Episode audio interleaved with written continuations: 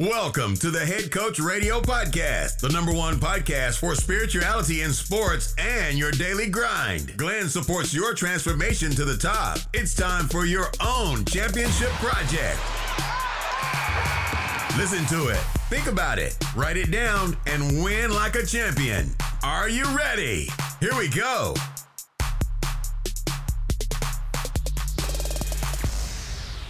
Hallo meine Lieben, ich begrüße euch ganz recht herzlich zurück beim Head Coach Radio Podcast. Zuerst wünsche ich dir natürlich nur das Allerbeste für das Jahr 2023. Du alleine hast die Möglichkeit zu entscheiden, ob das neue Jahr bloß ein Jahr sein soll oder dein Jahr werden wird. Passend dazu wartet heute eine exklusive Folge auf dich, welche dich hoffentlich inspirieren und motivieren wird, 2023 voll durchzustarten. Heute lasse ich dich an einem Gespräch mit einer ganz tollen Person teilhaben. Mir ist es nämlich ein großes Anliegen, für dich das Champions-Projekt noch greifbarer zu machen. Immer wieder stelle ich fest, dass einige Menschen nicht ansatzweise verstehen, was im Champions-Projekt überhaupt geschieht. Und das kann ich verstehen. Weil es ist unglaublich schwer, Menschen erklären zu können, was in einem solchen Mentoring alles passiert. Vor allem, wenn es sich um eine Person handelt, welche sich noch nie hat mentoren oder begleiten lassen. Ein paar Personen denken, dass das Champions-Projekt sehr philosophisch sei. Andere wiederum haben die Vorstellung, dass die Arbeit sehr spirituell oder luftig, also nicht wirklich greifbar sei. Und, und, und. Diese Falschannahmen möchte ich unbedingt immer mehr aus dem Weg räumen, damit das Champions-Projekt als das verstanden wird, was es wirklich ist. Ein nachhaltiges, alltagtaugliches, hochintensives und transformierendes Mentoring-Programm. Alle diese Worte sind für mich elementar wichtig. Nachhaltig bedeutet, wir machen keine Schnellbleiche. Was du in diesem Projekt über dich selbst lernst, kannst du nicht wieder vergessen. Das ist ganz anders, als du das aus der Schule kennst. Alltagstauglich steht in erster Linie dafür, dass du alles, was du lernst, sofort individuell auf deinen Alltag anwenden kannst. Das sind keine nicht greifbaren spirituellen Konzepte, sondern du bekommst einen Werkzeugkoffer mit Tools mit an die Hand, welche du jederzeit anwenden kannst, um dir dein Leben zu erleichtern und definitiv erfüllter zu leben. Wenn du beispielsweise nicht weißt, dass dein Nervensystem deine Gedanken steuert und du keine Ahnung hast, wie du darauf einwirken kannst, dann wirst du ein Leben lang Sklave deiner Gedanken sein. Es gibt so viele Dinge, welche wir nie beigebracht bekommen haben, welche jedoch elementar wichtig sind, um ein erfülltes Leben führen zu können. Wiederum habe ich das Wort hochintensiv verwendet. Das Champions-Projekt ist keine Abkürzung, sondern für Menschen, welche bereit sind, sich wirklich in der Tiefe zu verstehen. Wir wollen nicht bloß Wissen vermitteln, weil das Wissen ist da. Es geht darum, dass du in die Umsetzung kommst. Weil was daraus entsteht, ist Transformation. Ein Ausmaß einer Transformation, welche du dir aktuell vermutlich noch gar nicht vorstellen kannst. Das führt mich zu meinem heutigen Gast. Sophia hat beim allerersten Champions-Projekt mitgemacht. Sie wollte ihr Leben verändern, hatte jedoch keine Ahnung wie. Sie war immer wieder mit starken Ängsten und Selbstzweifeln konfrontiert. Am 21. Januar des vergangenen Jahres hatte ich über Instagram eine Unterhaltung mit ihr geführt. Sie schrieb mir eine Nachricht mit den Worten, ich weiß nicht, was mich zurückhält. Ich habe keine innere Stimme, die mir sagt, was richtig ist bzw. wo ich hin soll. Ich habe dafür kein Gefühl. Sophia, welche Musikpädagogik studierte und mittlerweile als Pädagogin in der offenen Jugendarbeit tätig ist, verließ ihre Komfortzone und sprang. Sie absolvierte das Champions-Projekt, was ihre Ansicht auf das Leben und auf sich selbst komplett veränderte. Ihr war bewusst, dass der Weg nach dem Champions-Projekt nicht abgeschlossen sein wird, sondern dass es der Startschuss in ein neues Leben war. Sie arbeitete weiter sehr intensiv an sich und heute, ja heute, hat sie ihren Traum erfüllt. Sie wird ihren Arbeitsort verlassen und wegziehen aus Würzburg. Ihr neuer Arbeitsplatz befindet sich an einem absoluten Traumort, der auf Bilder aussieht wie ein Kurort draußen in der Natur. Sie wird dort als Pädagogin in der Umweltstation arbeiten. Dabei dreht sich alles um Bildung für nachhaltige Entwicklung. Sophia wird Menschen Wissen und Werte vermitteln, damit sie zukünftig bewusst Entscheidungen treffen. Es geht dabei darum, Menschen zu zukünftigem Denken und Handeln zu befähigen, damit auch die nachfolgenden Generationen eine Lebensgrundlage haben. Eine junge Frau, welche vor Veränderung immer unglaublich große Angst hatte, bringt plötzlich den Mut auf, ihr ganzes Leben auf den Kopf zu stellen. Wie ist das möglich? Dass wir uns richtig verstehen. Ich würde das Champions-Projekt nie im Leben als den heiligen Gral bezeichnen und sagen, dass Sophia diese Transformation nur aufgrund des Champions-Projekts geschafft hat. Doch ich weiß, dass es einen maßgeblichen Anteil dafür geleistet hat. Aber bevor ich mich hier um Kopf und Kragen rede, lasse ich dich an einem wundervollen Gespräch mit Sophia teilhaben. Lass dich inspirieren, motivieren und werde dir bewusst, dass du selbst deine einzige Limitierung bist. Du bist so viel stärker, als du denkst. Viel Spaß mit der heutigen Folge. Ja, Sophia, dann sind wir jetzt offiziell live und du bist heute nicht als Zuhörerin dabei, passiv, sondern du bist ähm, als Ehrengast hier ähm, bei mir eingeladen. Und ja, es geht wirklich darum, einfach mal ein, ein Gespräch zu führen mit jemandem, der das Champions-Projekt absolviert hat. Und ich glaube, ja, du bist das beste Beispiel dafür, was passieren kann, wenn man sich auf diesen Weg begibt. Und es geht einfach darum, mal den Menschen so ein bisschen auch einen Einblick zu geben, ja, was da alles passieren kann, im Wissen, dass ja niemand irgendwie abgeschlossen ist oder irgendwie am Ziel angekommen ist, aber es ist einfach mega inspirierend, ähm, ja, was du mir da für eine Nachricht sozusagen gesendet hast, was bei dir abgeht im Leben. Und ich würde gleich eigentlich an diesem Punkt mal einsteigen. Nimm doch mal einfach die Leute mal mit. Wie sah dein Leben vor dem Champions-Projekt aus? Okay, also hallo erstmal. Ich bin sehr äh, froh, dass ich da sein darf und es ist eine sehr große Ehre für mich. Ähm, mein Leben vor dem Champions-Projekt sah so aus, dass ich eigentlich sehr unzufrieden mit meinem Leben war. Ich wusste, dass ich etwas ändern will. Ich wusste aber nicht, in welche Richtung die Veränderung gehen soll. Auf jeden Fall ähm, war sie beruflicher Richtung, das musste geändert werden und auch mein Wohnort. Und ich hatte viele Bewerbungen schon geschrieben und viele Absagen bekommen. Und ich habe da sehr viel Energie reingesteckt, aber diese Energie war einfach nicht gebündelt.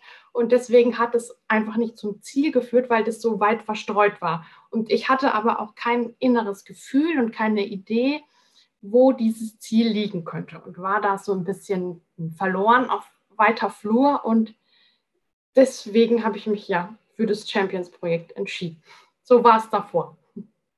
Ja. ja, und lass uns gleich mal, bevor wir so ein bisschen tiefer eintauchen in, in deinen Prozess, mal gleich so ein bisschen an den heutigen Tag springen sozusagen.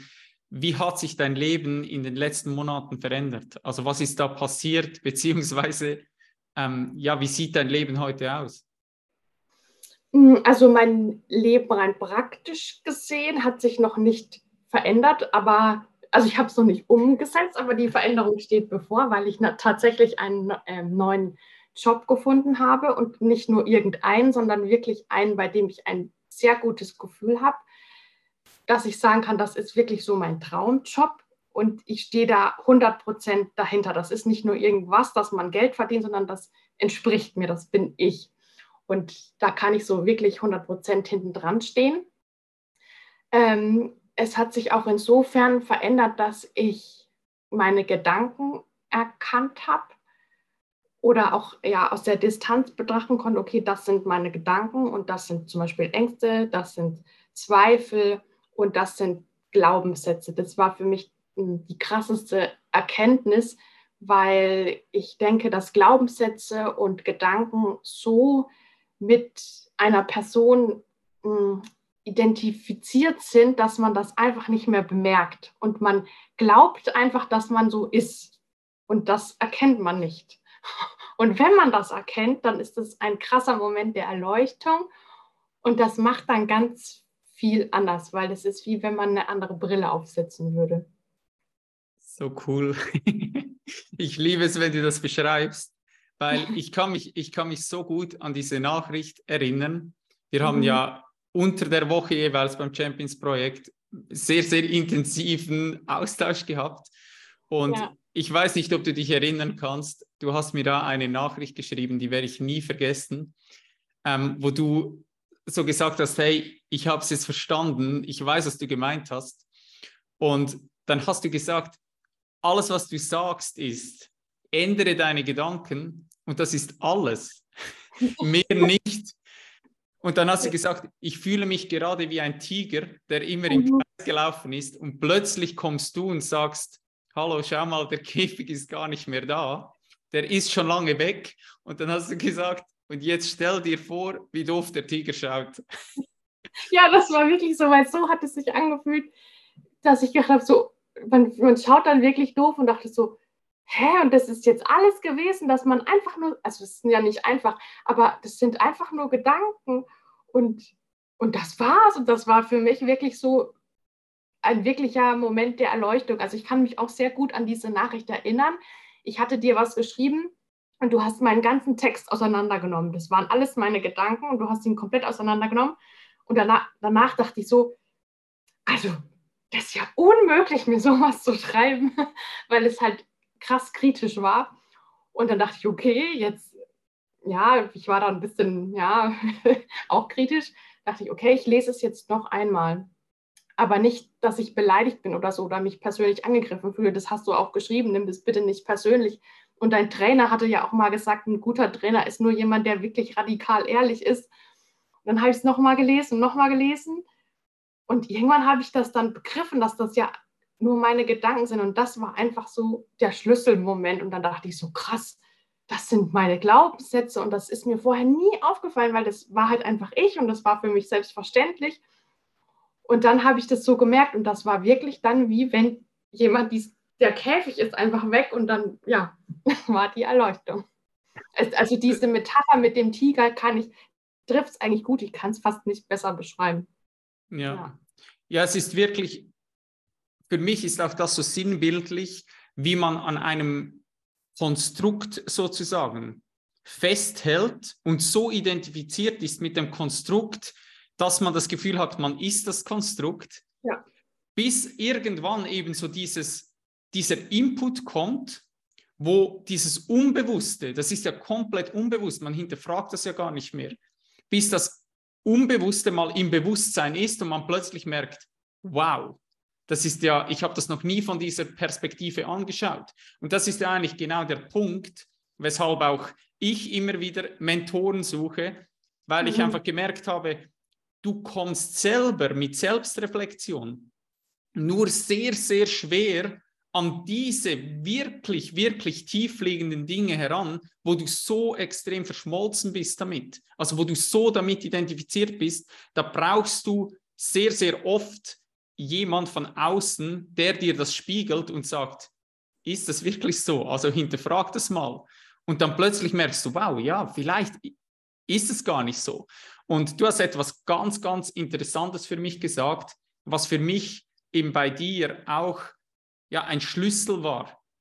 Du hast, du warst immer bereit für Input. Also du hast nie geblockt, du warst immer wieder bereit, die Konstrukte zu hinterfragen, auch wenn du es äh, am Anfang nicht verstanden hast, also dass du gesagt hast, hey, ich, ich weiß nicht, wovon du sprichst. Und es hat sich halt immer wieder wiederholt bis zu diesem Moment, wo es wie Klick gemacht hat. Aber wenn diese Bereitschaft nicht da ist, würden wir heute nicht so hier sitzen, wie wir da sitzen.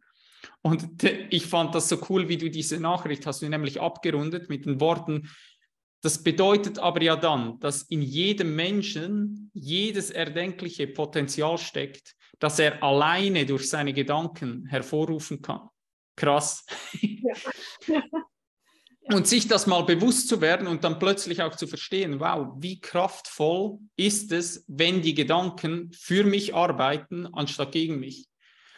Ähm, aber lass uns da noch mal so ein bisschen in den Bewerbungsprozess reingehen. Ich möchte den auch noch kurz beleuchten für deine neue Stelle, weil ich finde das so interessant und ich habe mich so extrem darüber gefreut, wo du dich dann bei mir so gemeldet hast mit der Sprachnachricht und gesagt hast, dass es da ja mehrere Bewerber gegeben hat auf, auf die Stelle. Ja. Und warum denkst du, hast ausgerechnet du die Stelle bekommen? Also ich denke, viele Menschen haben zu mir gesagt, wow, da hast du aber Glück gehabt. Und dann habe ich gesagt, nee, ich habe nicht Glück gehabt, ich bin einfach kompetent. So. Weil es war für mich nicht eine Sache des Glücks. Es war für mich einfach klar. Ich habe diese Stellenbeschreibung gelesen und ich wusste, das ist meine Arbeitsstelle. Und da gab es für mich auch keinen Zweifel. Ich habe schon auch vorher oft gehört, wenn man etwas will, dann muss man das vorher schon leben und so ausstrahlen, als ob es schon da wäre. Das ist so leicht gesagt. Und dachte ich, ja gut, das ist ein toller Spruch. Aber man kann das auch nicht planen. Also ich hätte das auch nicht ausstrahlen können, wenn es mir nicht entsprochen hätte. Also wenn es ein irgendein toller Job wäre, aber das bin einfach nicht ich, dann hätte ich das vorher auch nicht schon so fühlen können, weil es mir nicht entspricht. Und ich habe einfach gemerkt, als ich diese Stellenausschreibung gelesen habe mit den Aufgaben, ich wusste, dass das ist meine Stelle und ich habe geschaut, wo das ist, wo der Arbeitsplatz liegt. Der ist mitten in der Natur. Das ist sehr, sehr wichtig für mich auch. Und das war mir einfach klar. Und ich habe das gefühlt und ich habe das meiner Schwester erzählt und habe gesagt, hey, ich habe da eine tolle Stelle. Und dann hat sie gesagt, ja, hast du dich denn schon beworben? Und dann habe ich gesagt, nein, aber ich weiß, dass das wird meine Stelle. Und das war so ein ganz starkes inneres Gefühl, dass ich das einfach überhaupt nicht angezweifelt habe. Und dann habe ich diese Bewerbung geschrieben und habe die dann abgeschickt und dachte, oh Gott, jetzt habe ich die abgeschickt, wenn die jetzt absagen und ich mit meinem positiven Gefühl durch die Gegend laufe, dann bin ich total enttäuscht.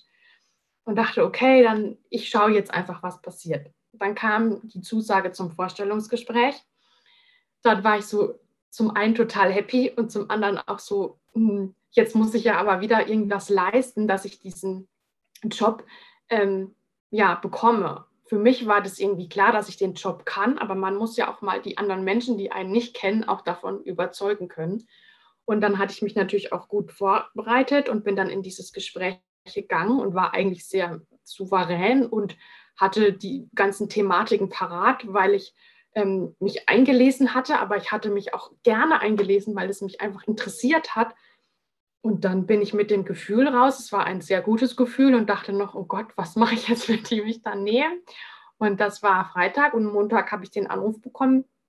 Ja, sie nehmen mich. Und ähm, ich hatte dir das auch in der Sprachnachricht gesagt und du hattest dann geantwortet, ja, Sophia, ich hätte dir sagen können, das wird so und gleichzeitig hätte ich es dir nicht sagen können.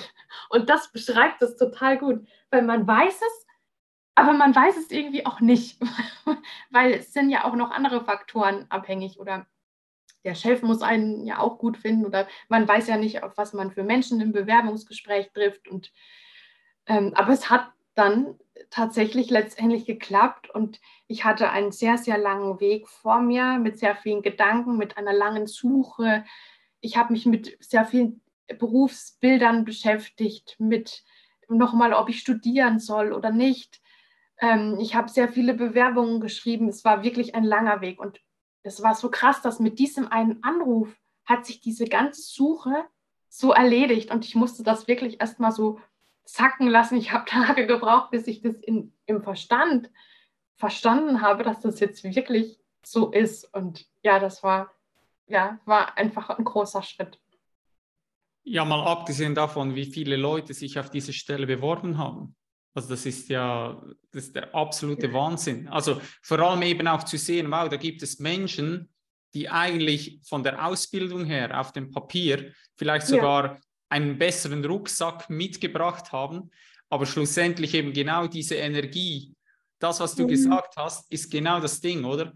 Ähm, das ist so schwierig, den Menschen zu beschreiben. Auch ich sage den Menschen jeweils, wenn du, die, wenn du den Mut hast, auf diesen inneren Weg zu gehen, auf diese Reise zu dir selbst, ich, ich kann dir versprechen, du wirst dafür belohnt und trotzdem kann ich es nicht. Aber es ist wie, ich weiß, ich, ich spüre es, dass jeder Mensch, der das tut, wird belohnt. Und trotzdem kann ich es logischerweise nicht versprechen, weil ich nur das versprechen kann, was in meiner Kontrolle liegt.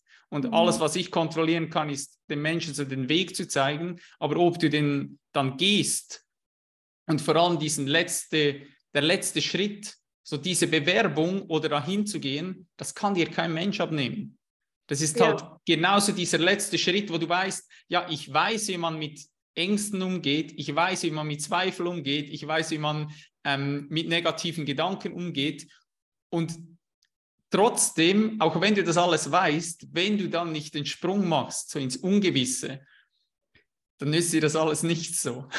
Ja, das stimmt. Also man muss es auch irgendwie in dem Moment abrufen können oder auch in dem Moment ähm, ja das schaffen, dahin zu gehen, sich vorzustellen und das dann wirklich zu machen.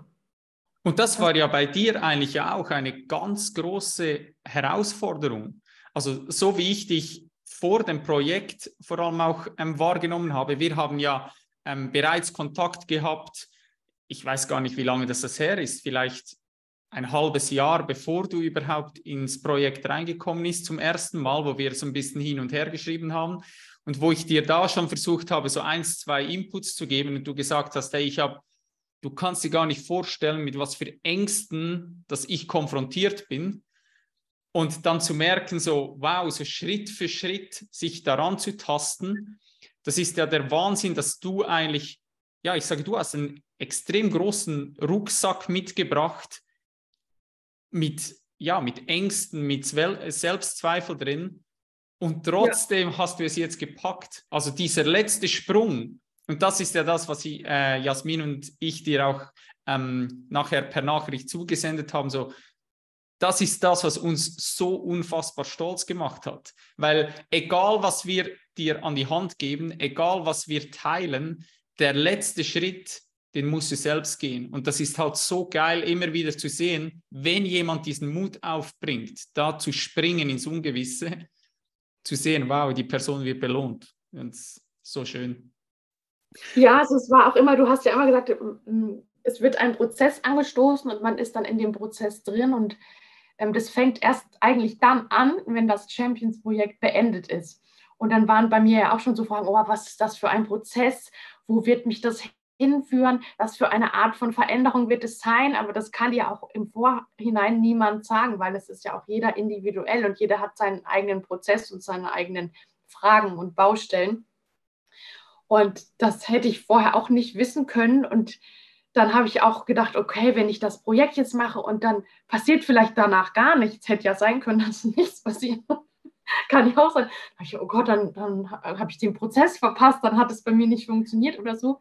Aber es, es, es stimmt, es gibt wirklich einen Prozess und der geht auch nicht von heute auf morgen und manchmal dauert der monatelang oder ein Jahr lang, aber es passiert was jeden Tag, auch wenn man das nicht bewusst merkt.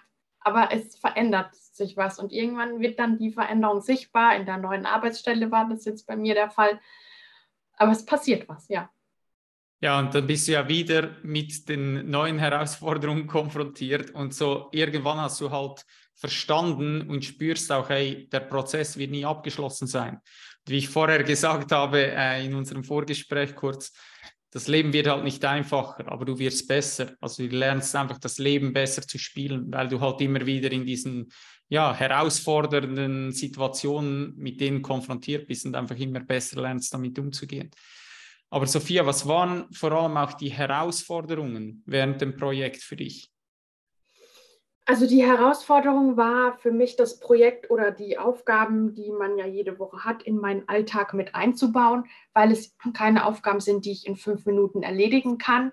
Es ist auch nicht irgendwie zum Erledigen, dass das jetzt abgearbeitet ist, sondern man arbeitet ja an sich selbst oder mit seinen Gedanken und Glaubenssätzen und mit seinem Inneren. Und für dieses Innere muss man sich einfach wirklich auch Zeit nehmen. Und das in den Alltag ähm, zu integrieren, war für mich schon auch eine Herausforderung, weil man dann wirklich bewusst sagen muss, ich mache das jetzt und dann wird das Telefon ausgeschaltet und da klingelt jetzt auch niemand, sondern ich mache jetzt wirklich vielleicht eine Stunde oder zwei Stunden, so lange wie es dauert, kümmere ich mich jetzt um diese Aufgaben. Und ich nehme mir Zeit dafür und ich beantworte die wirklich ehrlich, so absolut ehrlich zu mir selbst. Das ist, ähm, glaube ich, die Herausforderung, ja. Und weißt du, was lustig ist? Ähm, ja. Du warst ja bei der ersten Runde dabei und das Feedback von praktisch allen Personen war ja, hey, ähm, acht Wochen sind schon sportlich. Mhm. Also für das, was wir hier ähm, lernen und mit all den Aufgaben. Und dann haben wir das auf zehn Wochen verlängert. und jetzt kannst du dir vorstellen, was das Feedback ist von der zweiten Runde. Die Leute wollen wieder mehr Zeit. Also es ist so, also sie sagen auch, hey, es ist einfach gewisse ähm, Prozesse, die gehen halt so tief, wo wir auch sagen, ja, da kannst du bei gewissen Modulen, könntest du alleine fünf, sechs Wochen daran arbeiten, um da noch tiefer zu gehen. Und genau das ist eigentlich auch der Grund. Wir haben auch oft an der zweiten Gruppe gesagt, hey, die erste Gruppe hat das Ding in acht Wochen durchbekommen. Und dann merkst du halt auch, wie der Mensch tickt. Also wir hatten jetzt auch in der zweiten Runde ähm, Wochen, wo die Leute zwei Wochen Zeit hatten für gewisse Aufgaben. Dann hast du halt gemerkt, wie der Mensch funktioniert oder wie früher in der Schule. Ja gut, dann ähm, gehe ich mal die, die Woche, die erste Woche gehe ich mal nur an den Call, höre da mal rein und dann werde ich das dann in der zweiten Woche machen. und die Menschen schieben das halt raus und das ist jetzt eigentlich auch das Ziel dann in der dritten Runde, dass wir wirklich von Anfang an mit den Menschen auch individuell Pläne erstellen, wo sie Zeitfenster für sich blocken können, dass sie halt ähm, ja einfach wie eine Wochenstruktur haben für diese zehn Wochen, ja. wo es ihnen viel einfacher fällt, dann eben ähm, ja, sich daran zu halten, dass es wie Sport eigentlich fix in der Agenda eingetragen ist. Weil, wie du gesagt hast, es sind halt Dinge, wenn ich die richtig machen will, dann brauche ich einfach Zeit, weil da, wird, da werden ja auch Dinge angestoßen und du musst da so in die Prozesse, die ich mal ja, hineindenken und hineinfühlen, dass du das nicht ähm, schnell zwischen Tür und Angel irgendwie hinbekommen kannst. Ja, das stimmt. Aber ich hatte auch oft ähm, gedacht, okay, wenn ich jetzt länger Zeit gehabt hätte, dann hätte ich das noch tiefer bearbeiten können. Aber ich muss sagen, wenn ich jetzt eine Woche länger für die Aufgabe Zeit hätte, hätte ich das vielleicht nicht besser beantwortete. Also manchmal denkt man, man müsste da mehr, aber das stimmt nicht. Es ist manchmal auch gut, wenn man einfach so einen festgesetzten Zeitraum hat und weiß, bis da und da habe ich das erledigt oder muss ich das erledigt haben und dann wird das besprochen. Weil wenn man mehr Zeit hat, ist das nicht effektiver, deshalb. Genau, und irgendwann drehst du dich da im Kreis oder eben ja. schiebst, schiebst es irgendwie vor dich hin. Ja. Wir haben eigentlich die nächste Frage, die ich dir stellen möchte haben wir eigentlich, sind wir da schon ein bisschen reingegangen.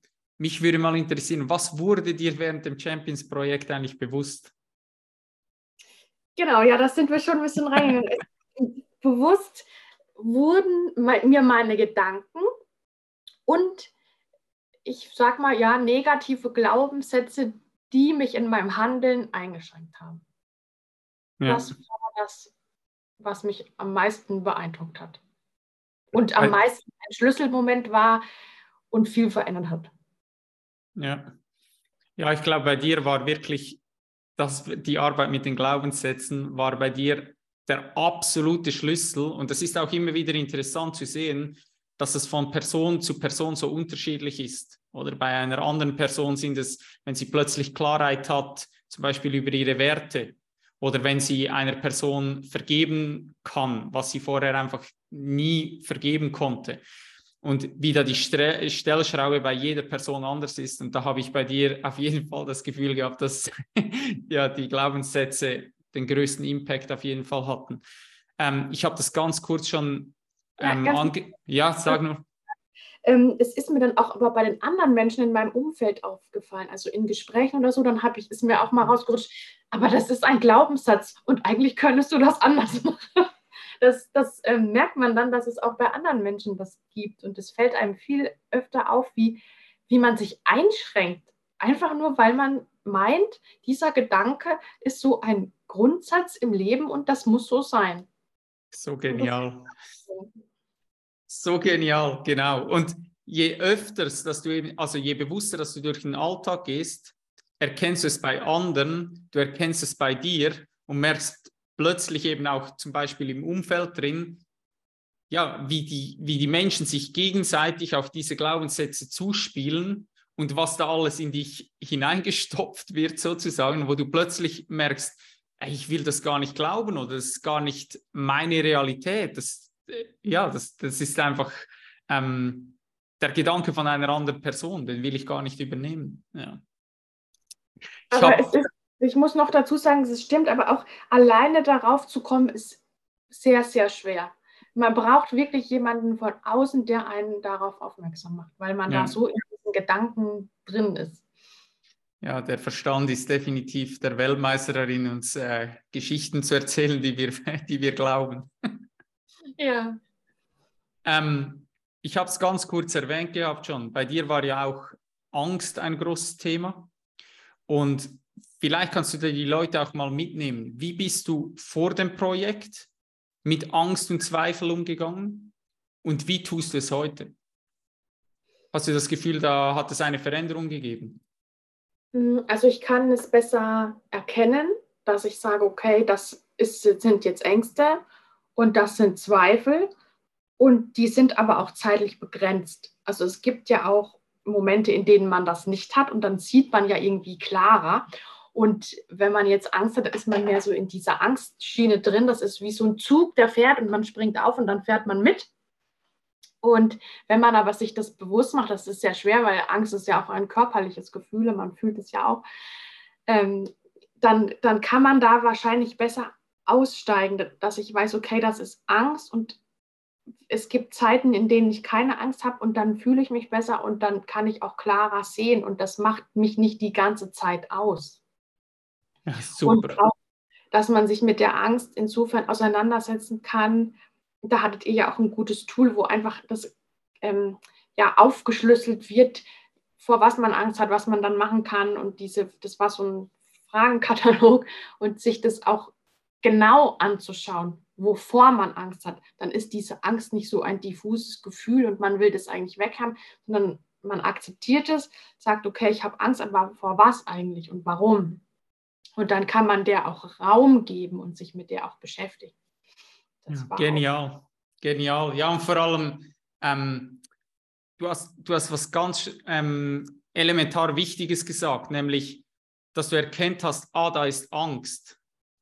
Und dann sind wir ja wieder bei diesem Beobachten, oder? Wenn du es wahrnehmen kannst, kannst du es nicht sein. Also das heißt, sobald du halt mit der Angst identifiziert bist und das gar nicht mehr schaffst, diese Trennung hinzubekommen, zu erkennen, ah, hier ist Angst, sondern du sozusagen die Angst bist, dann ist halt keine Trennung mehr da und du wirst da mitgerissen. Das heißt nicht, dass das immer gelingt und dass wir da ähm, immer den Abstand kreieren können, aber für mich ist das eigentlich elementar. Und dann, was du gesagt hast, eben auch mal in die Angst reinzugehen und sich zu fragen, okay, ja, was ist dann das Allerschlimmste, was passieren könnte. Und auch ja, was könnte ich allenfalls tun, um dieses Szenario zu verhindern. Oder mir allenfalls, wenn es dann sogar passieren würde, mir die, die Macht wieder zurückzuholen und mein Leben sozusagen wieder in die richtigen Bahnen zu lenken. Oder? Ja, und Angst ist halt auch wirklich etwas, was ja einfach in unserem Kopf passiert weil uns der Kopf halt in der Komfortzone halten möchte, der Verstand, weil er da nicht raus will, weil er einfach da unser Überleben sozusagen nicht mehr zu 100 Prozent sichern kann. Und wenn wir dann rausgehen, wie jetzt du zum Beispiel mit dem neuen Job, dann spürt er plötzlich, ah, das ist ja gar nicht mehr ähm, wie früher, wo der Säbelzahntiger vor mir steht, sondern es ist einfach ein Jobwechsel und wir überleben und dann entspannt er sich wieder. Ja, ja ja, Sophia, ähm, mal ganz einfach gefragt sozusagen. Wem würdest du das Champions-Projekt empfehlen? Und vielleicht auch, was mich von dir noch interessieren würde, deine Ansicht, was sollte eine Person mitbringen? Hm, also ich würde es Menschen empfehlen, die sich weiterentwickeln möchten in ihrer Persönlichkeit, die unzufrieden mit ihrem Leben sind, was verändern möchten, aber nicht wissen, was genau und nicht wissen, woher diese Unzufriedenheit kommt und da ein bisschen sich ratlos und hilflos fühlen, dass man da eine eigene Richtung bekommt für sein, seine Baustellen, die man vielleicht nicht so gut weiß zu bewältigen oder es einem da an Lösungen fehlt. Ähm, was sie mitbringen müssten, ist äh, ja die Bereitschaft, an sich zu arbeiten, die Zeit, die Geduld ähm, und die Offenheit dafür, auch Dinge zu hören, die einem nicht gefallen, äh, die schwierig sind und sich trotzdem damit auseinanderzusetzen und immer weiterzumachen, auch wenn es manchmal nicht so toll ist. Also nicht das Projekt, sondern dass es nicht toll ist, was man an sich selber herausfindet oder was man sagt, okay, das sind meine Glaubenssätze und dann denkt man sich, okay, das habe ich nie gedacht, das will ich gar nicht, dass das mein Glaubenssatz ist, aber ähm, und dass man absolut ehrlich zu sich selbst sein muss, ja. Und dann kann man da sehr viel draus schöpfen. Wow, ja. Ja, da sagst du etwas ganz, ganz, ganz Entscheidendes, nämlich ähm, ja, dass, es, dass dieser Weg ist nicht einfach und er kann auch mal schmerzen, aber das ist wieder, oder, wenn ich mich diesem Schmerz stelle und vielleicht merke, wow, ich bin da einen Berg hochgelaufen, den ich gar nie hochlaufen wollte, aber jetzt haben wir die Möglichkeit umzudrehen und einen anderen Berg hochzulaufen. Aber zuerst sich mal einzugestehen, okay, das ist nicht mein Berg, vielleicht ist es mein Berg und ich bin irgendwo falsch abgebogen, dann muss ich nur ein kleines Stück zurücklaufen. Aber ähm, diese Bereitschaft zu haben, eben auch ähm, das so zu erkennen. Ähm, für mich ist immer so ein bisschen auch die Frage, wann ist dieses Projekt ein solches Projekt einfach auch an sich selbst zu arbeiten, diesen Weg nach innen zu gehen. Wann ist der richtige Zeitpunkt dafür? Und Jeder. ich merke, ich, ich merke das eben bei unseren Erstgesprächen. Du sagst jetzt jederzeit und ich bin voll davon überzeugt, aber was ich immer wieder bemerke, ist, dass der Schmerz bei gewissen Menschen so groß werden muss, bevor sie sagen, hey, ja, jetzt ich bin mit, ja, irgendwie meine Beziehung ist am Arsch, ähm, ich habe meinen Job verloren oder weiß ich was. Und die müssen wirklich so am Boden sein, dass sie sagen, okay, ähm, ich muss jetzt was verändern. Und ja, auf der, Genau, und auf der anderen Seite wäre es ja viel, viel einfacher, wenn du aus der Fülle heraus so etwas machst und dich auf diesen Weg begibst, wo du sagst, eigentlich habe ich das Gefühl, ich brauche das gar nicht, aber ich habe da das Gefühl, ja, vielleicht gibt es da ja noch mehr oder einfach aus reinem Interesse heraus, dass du sagst, hey, diese Themen interessieren mich oder ich bin im Außen habe ich irgendwie alles und ich möchte diesen Weg mal nach innen gehen und gar nicht immer aus diesem Mangel heraus zu sagen, ja, jetzt ist der Schmerz so groß, jetzt muss ich etwas tun, dass es mir wieder besser geht. Ja, also es wäre natürlich präventiv gesehen besser, vorzeitig sich damit auseinanderzusetzen, wie erst im Nachhinein. Aber ich muss auch persönlich von mir sagen, der Mensch ist ja in seiner Routine drin und der Mensch weiß ja auch, wenn ich was verändern möchte, dann ist das stressig und dann ist das anstrengend und dann tut das weh. Und das möchte man ja eigentlich vermeiden. Also macht man so lange in seiner Routine weiter, bis es so absolut unerträglich ist, dass es gar nicht mehr geht. Und erst dann fange ich an, etwas zu verändern. Und ich beobachte das auch in meinem Umfeld. Es ist verschiedenartig, wie es den Menschen schlecht geht. Und vielen ist es gar nicht bewusst, die können gar nicht sagen mit ihrem Verstand, es geht mir schlecht, weil meine Lebensumstände vielleicht nicht mehr so günstig sind und ich muss was ändern, sondern die werden dann halt krank. Ich hatte auch ein interessantes Buch drüber gelesen, ähm, auch über psychosomatische Beschwerden und der eine kriegt zum Beispiel einen Bandscheibenvorfall und der andere kriegt eine Gürtelrose und es ist einfach ein Signal unseres Körpers oder unseres Unterbewusstseins, dass wir einfach so lange das ignoriert haben und es findet keinen anderen Weg mehr, Und es muss dann uns irgendwie körperlich krank machen, dass wir mal darauf aufmerksam gemacht werden, dass wir unser Leben, so wie wir es jetzt leben, nicht mehr weiterleben können, weil es uns einfach nicht gut tut. Und dass unser Unterbewusstsein ähm, so eine große Fülle an Informationen hat und diesem Unterbewusstsein viel mehr Informationen zusteht als unserem Verstand, unserem bewussten Verstand. Und dass das Unterbewusstsein immer so gepolt ist, dass es so entscheidet, hm, dass es unser Überleben sichert, insofern, dass es uns gut geht. Und wenn man das sehr, sehr lange ignoriert, dann handelt man ja eigentlich immer dagegen. Und dann ist es so von Nachteil, dass man einfach darauf aufmerksam gemacht wird. Und der Mensch ändert das erst dann, wenn es einem wirklich schlecht geht.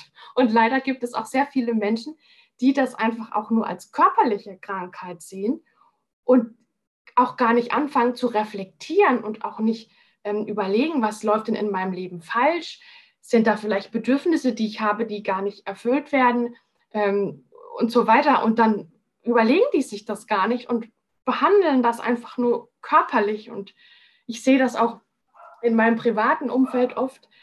Und ähm, aber man kann dann den Menschen das ja so schlecht vor die Füße knallen und sagen, ändern mal das und das und das. Aber deswegen sage ich, ist es grundsätzlich immer sinnvoll, sich zu reflektieren, an sich zu arbeiten und sich diesen Themen zu widmen, auch wenn es schwer ist. Und natürlich ist es sinnvoller, das vorher zu machen, aber meistens macht es der Mensch leider erst dann, wenn es ihm wirklich schlecht geht. Ja, danke fürs Teilen, Sophia. Das ist so wertvoll, was du jetzt gesagt hast. Ähm, ich habe in der zweiten Runde habe ich ähm, einer Teilnehmerin habe ich einen Satz mit auf den Weg gegeben. Ähm, wenn die Seele schreit, aber der Mund schweigt, spricht der Körper. Ja, genau. Und das ist genau das Ding, oder? Auch im Wissen, alles, was in uns drin passiert, passiert eigentlich für uns.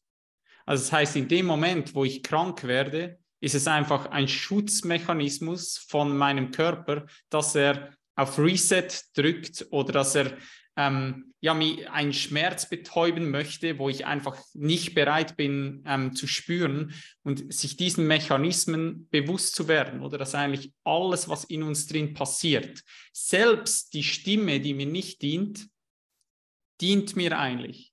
Also das heißt, als Beispiel, wenn ich auf dem Sofa liege und ich, ich merke, hey, jetzt kommt eine unangenehme Emotion hoch oder will hochkommen, dann habe ich vielleicht einen Anteil in mir drin, der sagt, lauf zum Kühlschrank und hol dir etwas zu essen.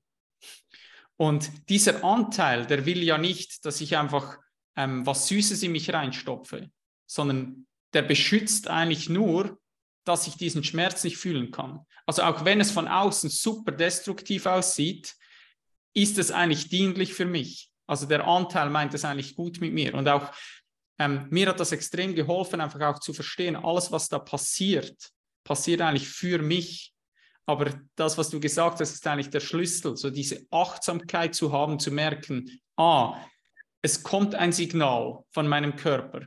Wenn ich das über längere Zeit ignoriere, hat er halt keine andere Möglichkeit, als mir ein Signal zu senden. Und ja, im Endeffekt ist es dann vielleicht ja, am Ende eine Krankheit, wo er einfach auf Stopp drücken muss, weil ich nicht hinhöre auf die kleinen Signale, die er mir schon ähm, ja, Tausende wahrscheinlich zuvor gesendet hat. Ja. Also super, super wertvoll, was du hier teilst. Ähm, gibt es Dinge, weil ich mache ja in meinem Podcast auch immer wieder so den, den, den Bogen zur Schule, weil für mich einfach so die Schule elementar wichtig ist, weil einfach die Kinder unsere Zukunft sind. Gibt es Dinge, aus dem Champions-Projekt, welche man deiner Meinung nach in der Schule lernen sollte? Und wenn ja, welche? Also es ist eine schwierige Frage, weil es ist alles so wertvoll, dass es schwierig ist, sich dafür irgendwas zu entscheiden. Aber das Wertvollste in der Schule wäre für mich gewesen, ähm, ja, diese Achtsamkeit zu lernen, dieses Bewusstmachen von Gedanken und Glaubenssätzen, wie man mit diesen umgeht, dass man das erkennt mm, und dass man einfach diesen Abstand ähm, entwickelt, wie du vorhin gesagt hast. Wenn ich das beobachten kann, dann bin ich das nicht.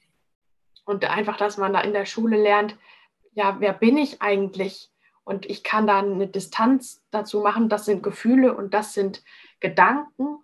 Und was ich auch sehr wichtig fand, ist, wie ähm, Leiden auch entsteht. Das hatten wir auch. Also wann leide ich? Und ich leide erst dann, wenn ich die Situation anders haben will, als sie jetzt ist und wenn ich Widerstand dagegen leiste.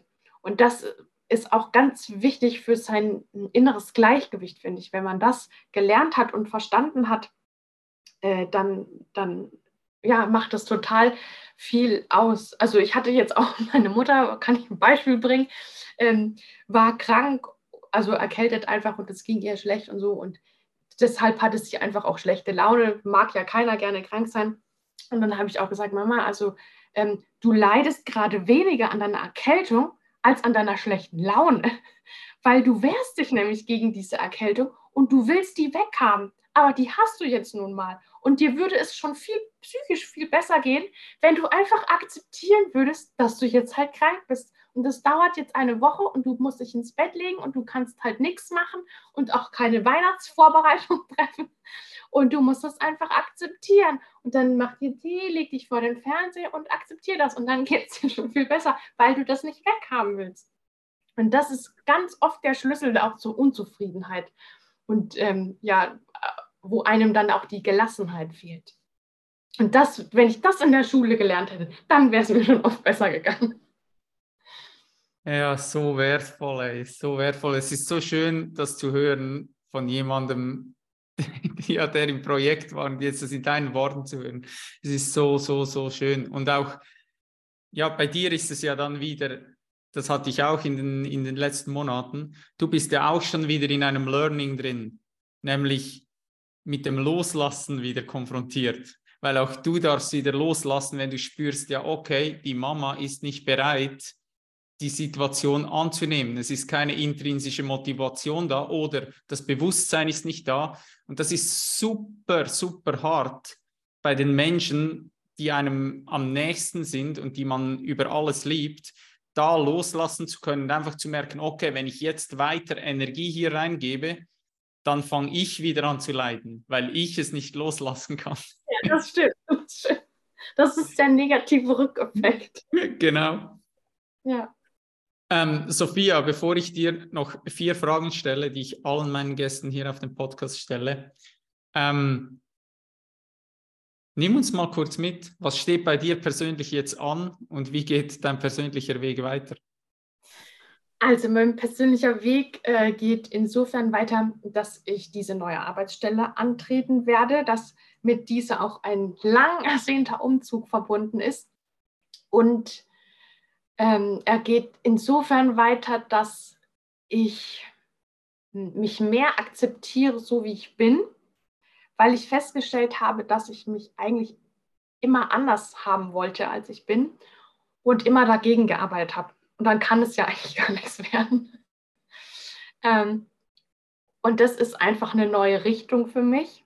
Also mein ursprünglicher Plan war, dass ich unbedingt in eine Großstadt ziehen wollte die Erkenntnis ist jetzt, dass es nicht der Fall sein wird und ich das loslasse und wahrscheinlich das mehr in den ländlicheren Raum gehen, weil es einfach mir mehr entspricht. Und das ist äh, ja eine sehr krasse Veränderung meiner Lebensweise, meiner Gedanken, meiner, meiner Planung, die ich immer im Kopf hatte, weil das wird jetzt einfach eine ganz andere Richtung sein, wie ich sie mir noch vor zwei Jahren ausgemalt habe. So schön.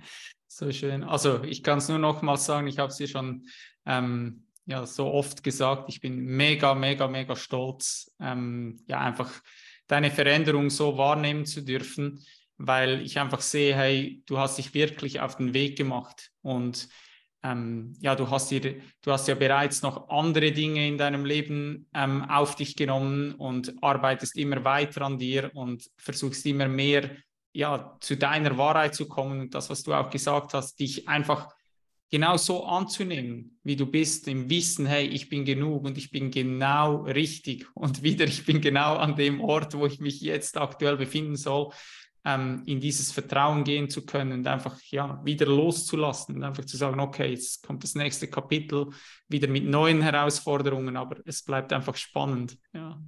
Mega, mega schön. Also ich bin unglaublich stolz. Ähm, die letzten vier Fragen, Sophia, die ich dir gerne stellen würde, ist, was braucht die Menschheit deiner Meinung nach jetzt gerade am meisten? Am meisten würde ich sagen Empathie, weil das fehlt mir ganz oft, wenn ich mit Menschen zusammen bin. Die können sich nicht in andere Menschen hineinversetzen und können das nicht, hm, sie sind einfach nicht mitfühlend. Und wenn man nicht mitfühlend ist, dann erlebt man einfach oft Unverständnis und ja, so Ablehnung und ich, ich meine auch gar nicht, dass man immer verstanden werden muss von allen, aber Empathie bedeutet für mich, ich, ich bin mitfühlend mit meinen Mitmenschen und ich muss denen jetzt nicht helfen oder die verändern, aber die, die größte Gabe oder wenn man empathisch ist, ist, dass man einfach bei den anderen Menschen da ist, wenn sie einen brauchen. Einfach nur da zu sein, nichts zu wissen, nichts zu helfen, nichts zu machen, sondern einfach die Sicherheit zu haben, der andere Mensch, auf den kann ich mich verlassen und der wird bei mir sein, wenn es mir zum Beispiel schlecht geht. Und wenn wir davon mehr hätten, dann wäre die Welt eine freundlichere. Davon bin ich auch überzeugt, ja. Welche drei Fähigkeiten, Sophia, werden in den nächsten Jahren von höchster Bedeutung sein für dich persönlich? Also du meinst aber allgemein ja, was würdest du einer Person, die jetzt sagt, ich möchte mir drei neue Fähigkeiten aneignen, was auch immer das sein soll, ähm, welche Fähigkeiten würdest du dieser Person empfehlen? Oh, wow, drei Fähigkeiten. Oh, da muss ich drüber nachdenken. Ähm, für die Zukunft. Hm, Geduld ist wichtig dass man an Sachen dranbleibt, auch wenn, wenn man denkt, es hat keinen Sinn, dass man trotzdem weitermacht. Also ist es schon die zweite. trotzdem weitermachen, geduldig sein. Hm. Offenheit für seine Umgebung.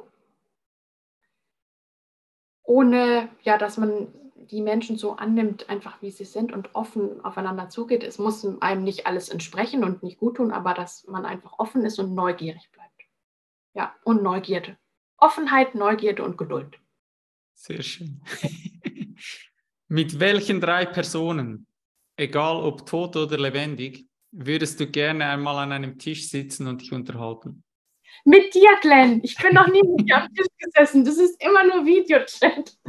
Stimmt. ja. Und ich, ich nehme auf jeden Fall Jasmin mit, dann sind es schon zwei, dann hast du noch, nur noch mhm. eine Person, die dazukommen darf. Oh, mich mit am Tisch sitzen und unterhalten. Hm. Das ist eine sehr, sehr gute Frage. Oh, ich weiß nicht. Also auf jeden Fall, ja, also euch beide haben wir jetzt schon. Aber dritte Person. Irgendjemand mit viel Weisheit und Tiefgang. Das, aber mir fällt jetzt gerade spontan niemand ein. Nee. Jetzt habe ich gedacht, du holst noch einen gut aussehenden Mann dazu. Oh. Das, das ist ja. aber oberflächlich. Wenn wir doch von Weisheit sprechen, muss der nicht gut aussehen. Der muss nur gute Gedanken haben. Das stimmt. Am besten, am besten, wenn er beides hat, oder? Innere und äußere Schönheit. In Kombination, das ist immer am besten. Sophia, letzte Frage. Stell dir vor, eine ganz, ganz große Frage. Ich stell dir vor, du wachst morgen auf und besitzt plötzlich die Macht, über den weiteren Verlauf unseres Planeten zu bestimmen. Alle Lebewesen auf der Welt sind gewillt, dir zu folgen. Was wäre das allererste, was du auf der Welt verändern würdest und warum? Das allererste, oh, das ist eine krasse Frage. Die soll ich jetzt aus dem Stegreif beantworten. okay.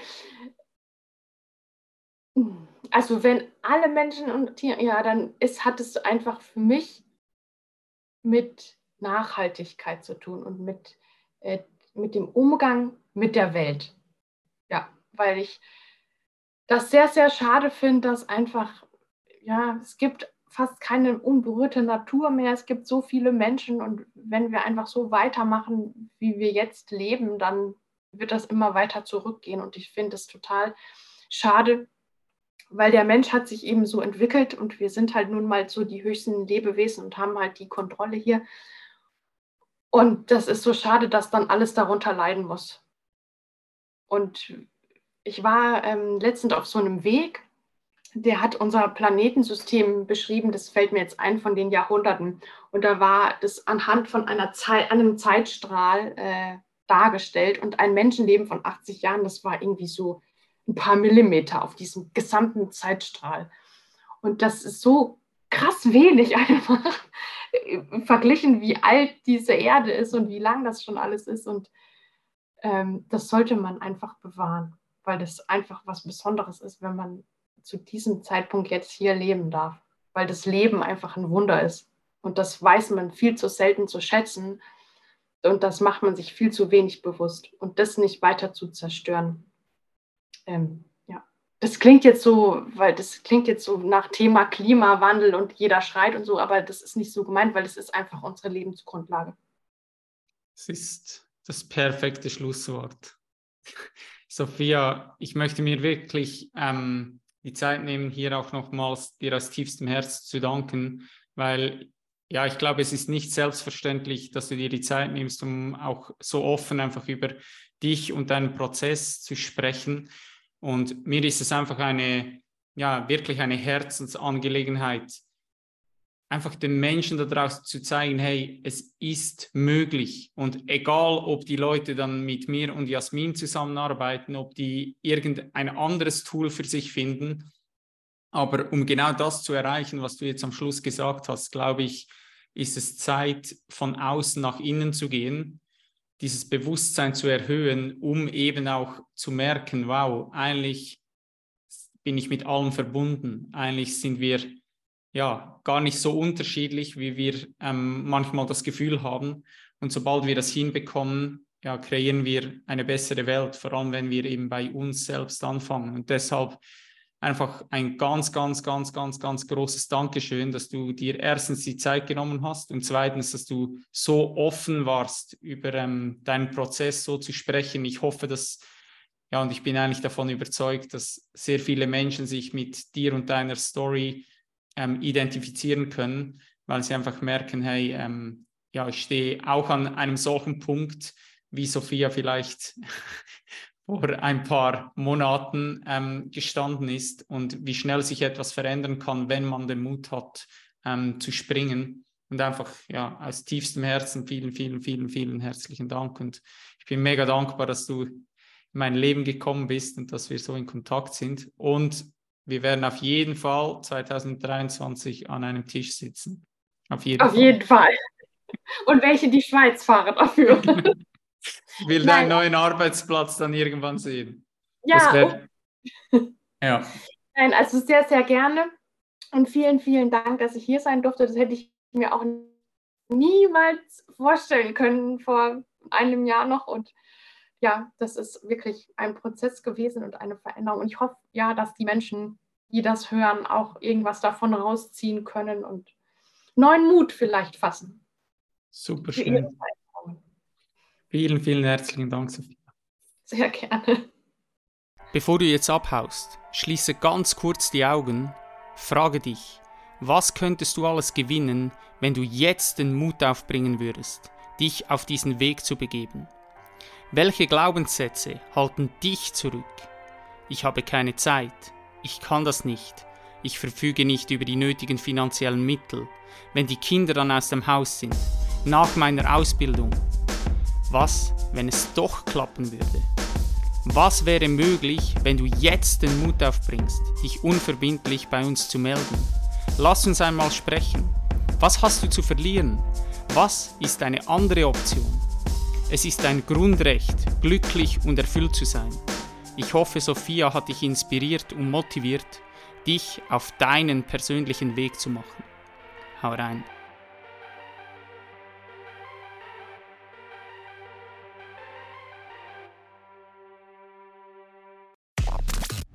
Thank you for your precious time, champ. I hope you found this episode valuable and you'll come back for the next one. Don't forget, where your focus goes, your energy flows. Be thankful. Take responsibility for yourself. Breathe. Dream big. Save the planet. Greatness is upon you. I believe in you. Peace out.